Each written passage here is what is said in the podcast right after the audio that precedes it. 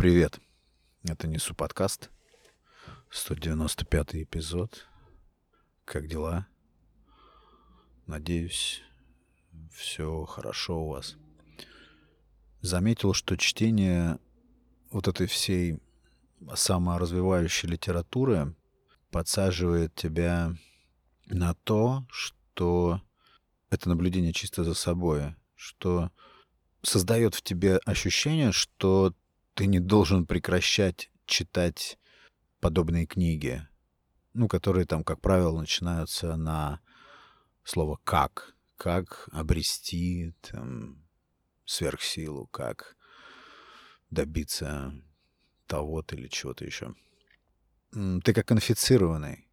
Вот я слежу за, за своей устремленностью в чтении такой литературы, и частенько довольно вижу в этом какую-то прям зависимость. У меня такое ощущение, что так, ладно, не эта книга. Все, сейчас я прочитаю следующую книгу, и уже тогда у меня точно все прояснится, все вопросы будут отвечены, и тогда уже я всем покажу. И такое ощущение меня сопровождают в процессе чтения таких книг уже ну, пару лет точно.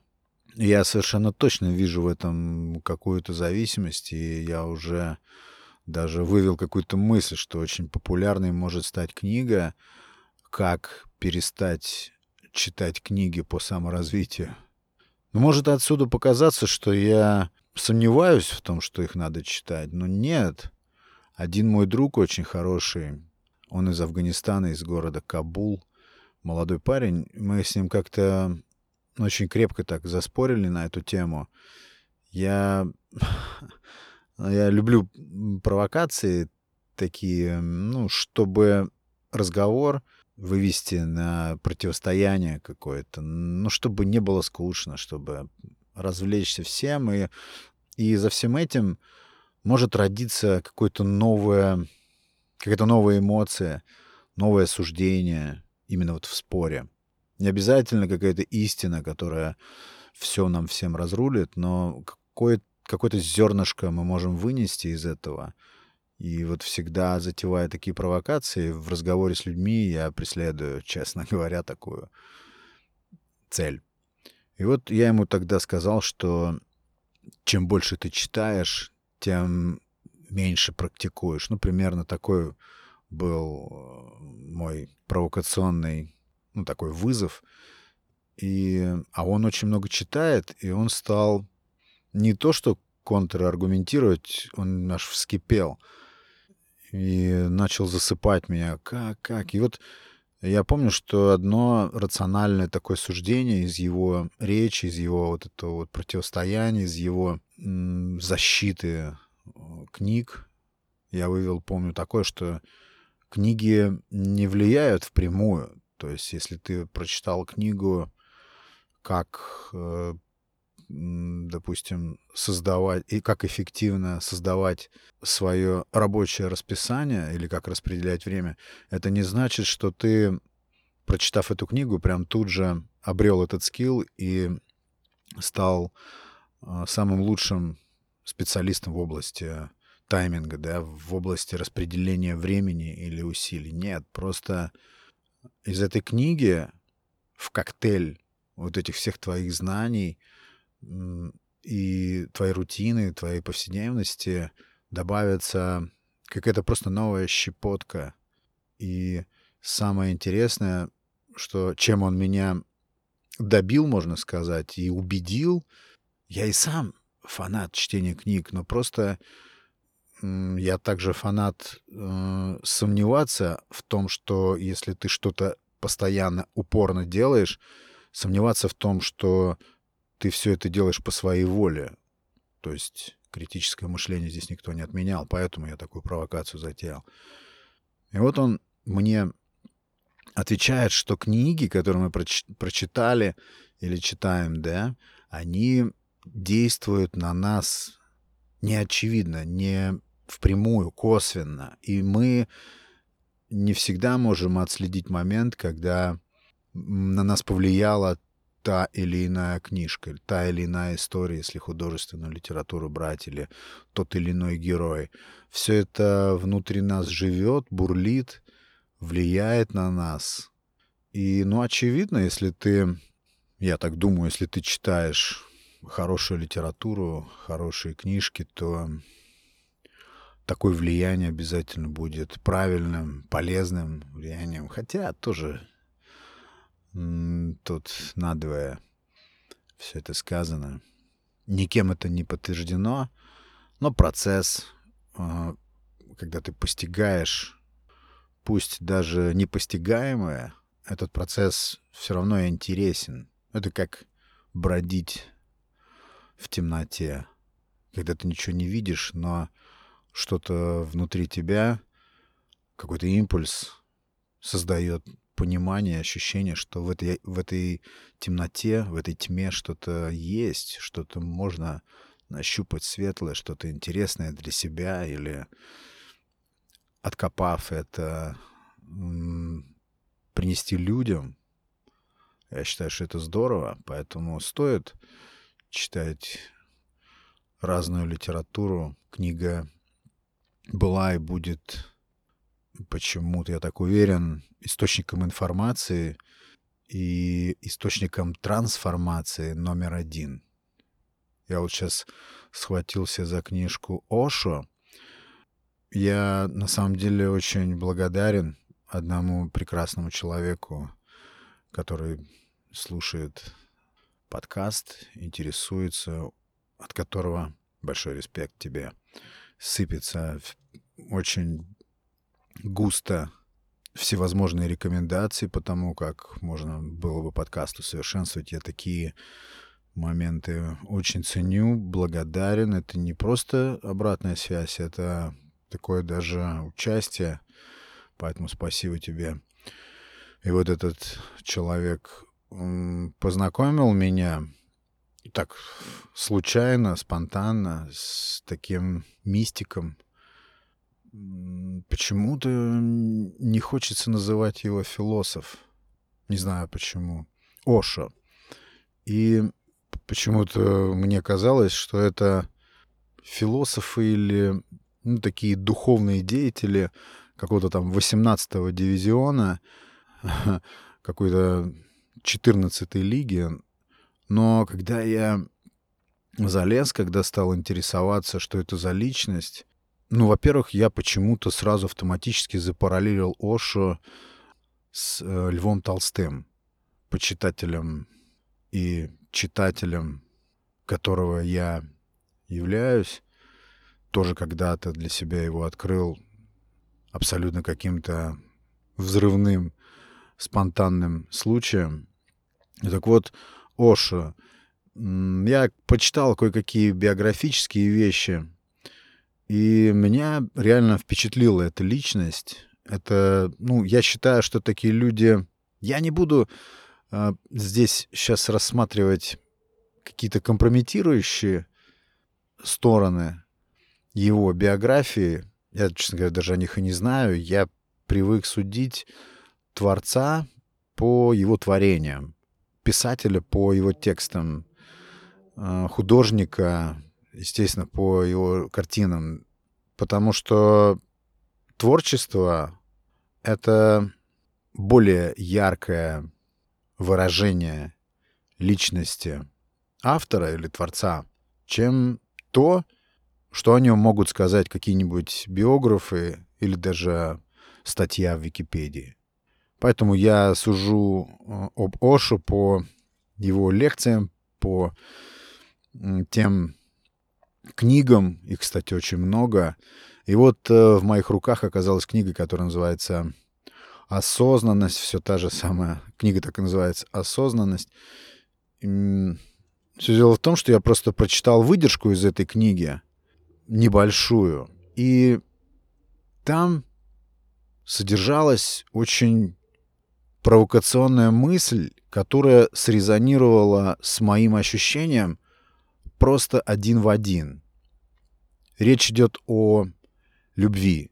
Предмет любви всегда люблю обсуждать, э, люблю спорить на эту тему, рассуждать, очень много думаю про это явление, как оно людьми трактуется, как разными людьми оно интерпретируется, как пересекаются эти интерпретации, как эти интерпретации друг с другом конфликтуют. Мне всегда это интересно. И последнее время меня стали посещать мысли, это, ну, чисто вот моя такая бытовая философия, но мне почему-то вдруг показалось, что любовь — это жажда власти над, соответственно, объектом любви.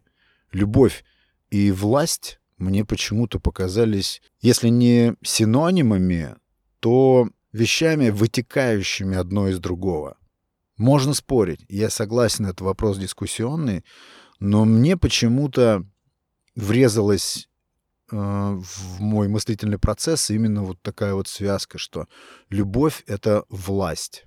Если покрутить, повертеть, подумать и посмотреть, насколько это проявлено в жизни, насколько это вообще жизнеспособное утверждение, то можно очень много признаков, подтверждающих такое высказывание, отыскать.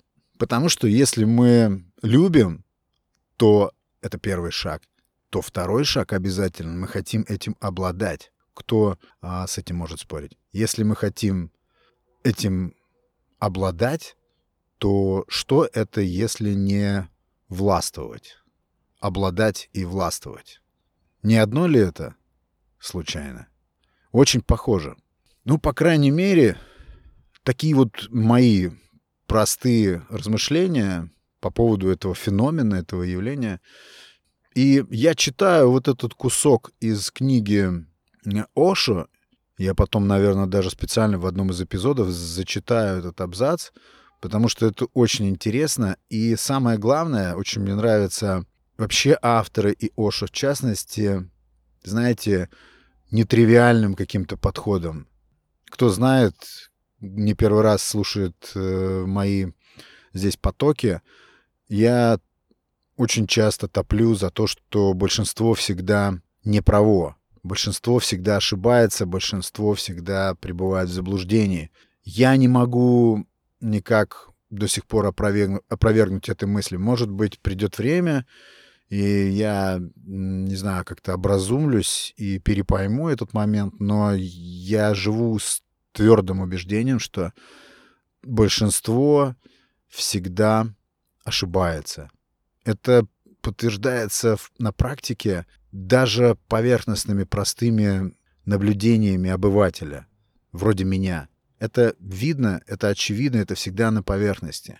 И именно поэтому я стараюсь и себя развивать в духе ну, такого здорового, здорового индивидуализма, в духе развития личности. Да, пусть это так громко звучит, пафосно, но э, это мое, мое видение, так я себе все представляю. И вот Ошо, он абсолютно в этом смысле мне подходит. Он уводит все идеи вообще в другую сторону. Я немного философских книг прочитал, но то количество, которое я прочитал, мне позволяет расценить то есть оценить взгляд. То есть он тянет одеяло вообще в другую сторону. Это не о религии, это не о каких-то буддийских или течениях стоицизма, хотя многие вещи, а, многие вещи там пересекаются, много очень пересечений. Это опять же а, в копилочку Ошу, то, что он ничего не отвергает и ничего не принимает.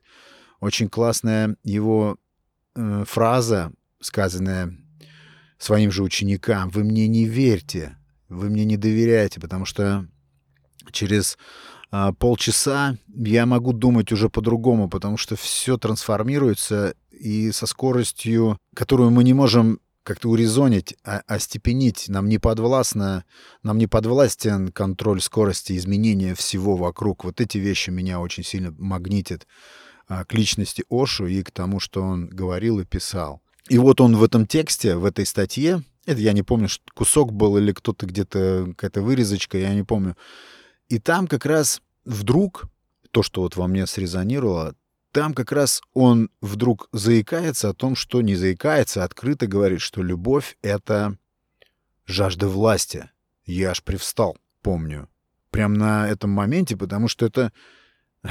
Мне еще всегда кажется, что, знаете, бывает, ты о чем-то не думаешь вообще, вот вообще о чем-то не думаешь, и вдруг, ну, о каком-то предмете, и вдруг, когда кто-то красиво выражает свое мнение об этом предмете, ты начинаешь думать, что «О, и я точно так же думал».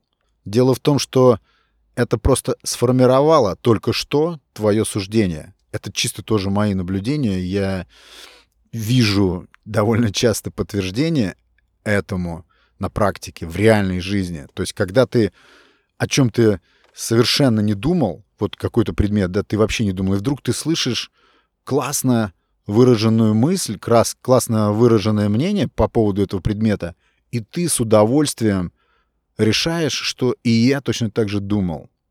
И ты присоединяешься. Это классно, это очень здорово, когда вот так вот резонирует, потому что, ну, так происходит заполнение каких-то мыслительных пустот. Ты совершенно об этом не думал, и вдруг э, кто-то, подумавший об этом, придумавший уже готовую, завернутую мысль, да, и он тебя, ее, тебя ею как бы наделяет, снабжает, и это прекрасно. Если это, конечно, не что-то дьявольское там или связанное, не знаю, со злом и темными силами. И вот я тогда думал, что со мной это и произошло. То есть, прочитав эту фразу касательно а, того, что я сказал, да, про любовь и про жажду власти под воздействием этого чувства, я подумал, что как раз на, эта мысль настолько удачна, что она врезалась мне просто в мозг, и я об этом не думал. Но я мог бы в это поверить, если бы у меня не существовало бы такой записи в моем дневнике. Это тоже была мной же выраженная мысль в тексте, которая абсолютно совпала с выкладками Ошо. Вот это меня поразило и подтолкнуло меня найти книжку, которая называется «Ошо. Осознанность». Ну, конечно, я потом обязательно э, сделаю эпизод касательно этой книжки, потому что это очень странная книжка, странные мысли. Но начинается книга с того, что Ошо утверждает, не знаю, кто читал, в курсе, да, кто не читал, сейчас будут в курсе. Начинается все с того, что люди спят. Эта штука настолько какая-то таинственная и, ну, непроверяемая. То есть, что это за утверждение, что все человечество спит? И пробужденные люди — это лишь какие-то единицы. Это Будда, как он называет, Иисус Христос. В мусульманском мире это пророк Мухаммед. Ну, и еще там ряд каких-то персоналей.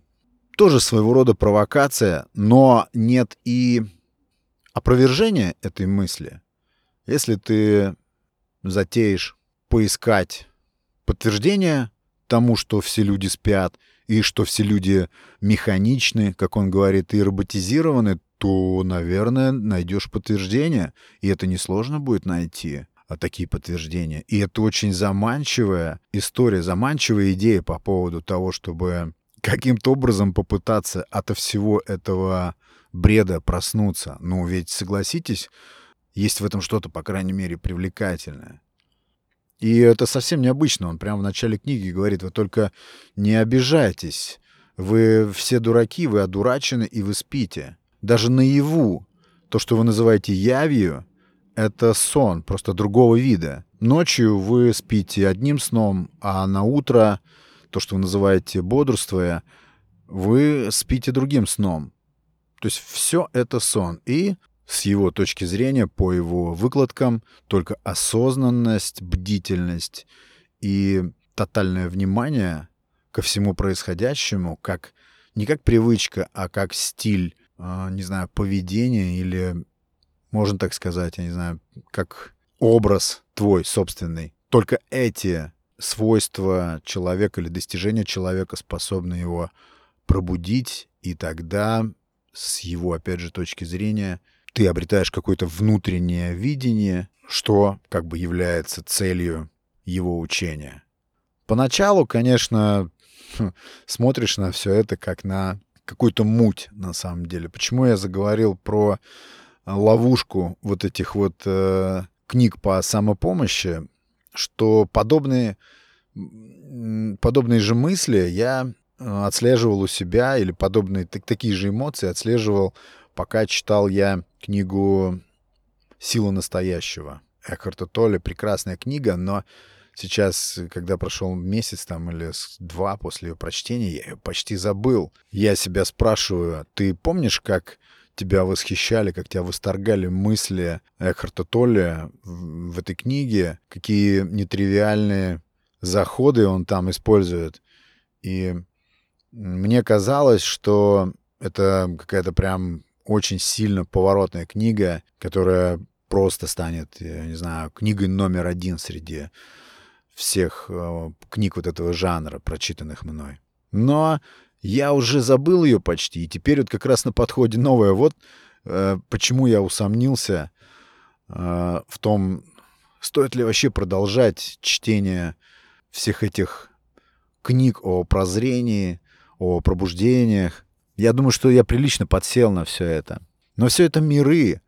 И вот говоря про Ошо, э, его мир абсолютно необычен, и он не закрепляет ничего, он просто представляет определенное суждение, то есть не дается тебе никаких гарантий. Мне вот это нравится. Хотя мысль о том, что это какое-то очередное заблуждение, меня тоже не покидает. Если, конечно, быть честным, наверное, перед собой до конца, то такие книги просто, ну, как типа эскапизма, то есть бегство от реальности. И, наверное, да, существует все-таки какая-то зависимость от чтения такого плана книг, но э, опять же говоря про Ошо, я не говорю, что обязательно можно вооружиться всеми раскладами, которые он там дает.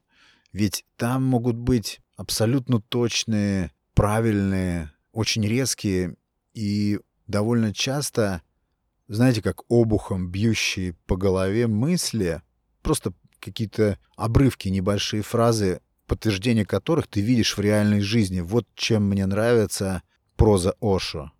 Просто какие-то отдельные обрывки, какие-то просто мысли. Возможно, он и не делал на них ставок, но ты видишь их, и они дают ответы, реальные ответы на вопросы, которые в тебе не давали тебе покоя, или те же вот совпадения мыслей.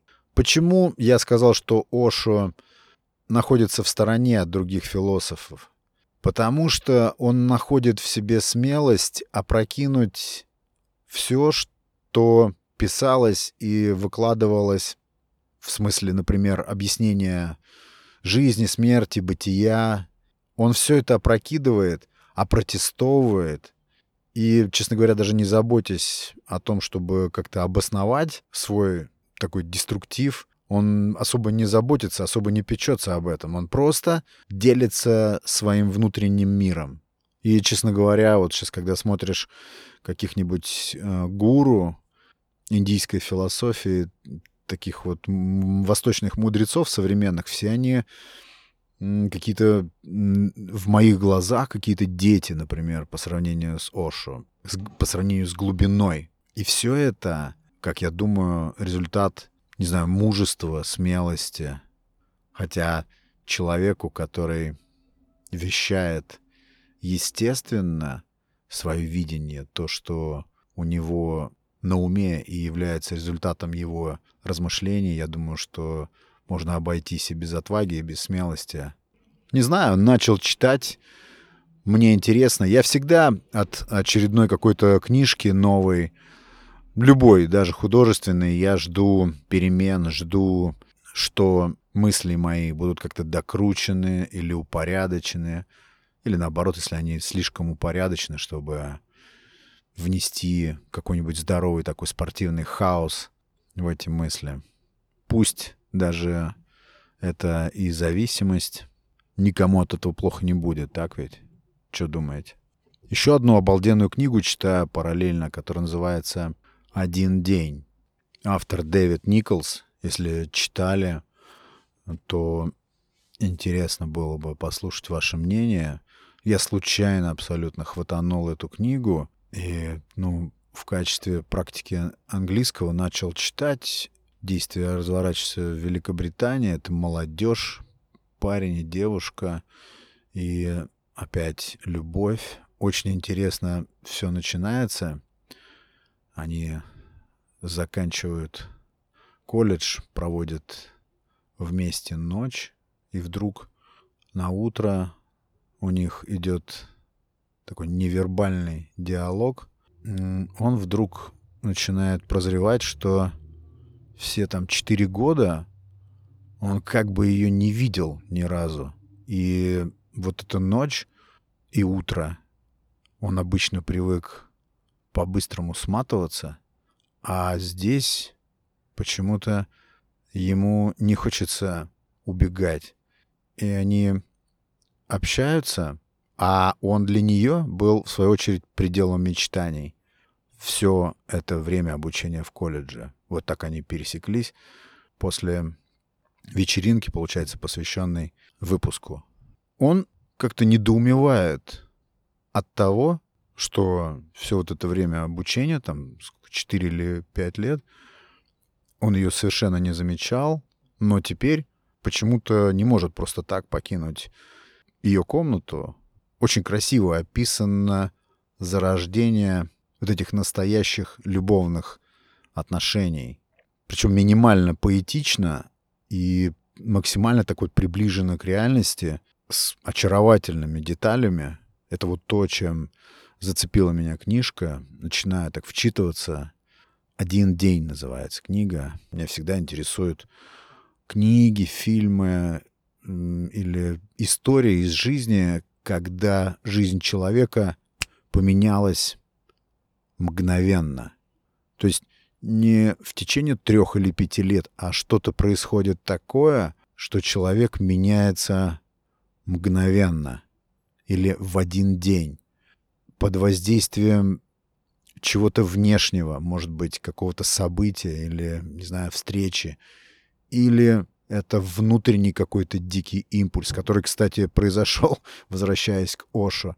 У него же было такое перерождение, он описывает его очень часто и очень ярко, что он там сидел где-то на скамейке в парке, не помню в каком городе, и с ним произошло вот это явление, не знаю, прозрение, перерождение или что. Мне всегда почему-то такие истории очень привлекательные, очень меня они приманивают. И он сам пишет, э, Оша, что с этой лавки потом уже встал и ушел оттуда совершенно другой человек, не тот, который туда приходил. Вот мне всегда такие явления интересны. И вот в аннотации к этой книге One Day я прочитал как раз о таком явлении. Не факт, что в этой книге так и будет, просто это то, что меня так цепануло. Буду читать, я посмотрю, о чем там, и тоже, может быть, расскажу, но, по крайней мере, взгляд автора на вот это интересное явление, а, любовная связь, мне нравится. И то, как он относится внимательно к появлению этого чувства, зарождению, как осторожно и наполовину напуганно вот эти два героя парень и девушка молодые начинают осознавать появление внутри себя чего-то нового, как происходит вот эта перепрошивка в головах. Что-то всегда такое было интересно мне. Но прочитаю, и если дочитаю, если не, обман, не обманет автор этой книги мои ожидания, я расскажу об этой книге обязательно. А у вас бывает ощущение, что литература по саморазвитию или по самосовершенствованию может вызывать зависимость. Бывали такие мысли? Или то, что такие книги помогают создавать определенную надежду на то, что ты найдешь ответы на интересующие или волнующие, или беспокоящие, или не дающие тебе жить вопросы, дают надежду, но так ни на что и не ответят. Такие мысли бывают. Я постоянно так думаю. Ну, может быть, когда-нибудь я перестану читать книги. Ну да, книга — идеальный способ избежать реальности. Вот такие, друзья, мысли а, в 195-м эпизоде подкаста. Спасибо всем, кто присоединился к подкасту. Спасибо всем, кто слушает. Спасибо всем, кто присылает личные сообщения с отзывом или с, с какими-то пожеланиями, а, с ощущениями, которые возникают в ходе прослушивания а, эпизодов подкаста. Это классно. Огромное спасибо, друзья, за внимание. Это был Александр Наухов и «Несу подкаст». Подкаст выходит по вторникам и субботам. Пока.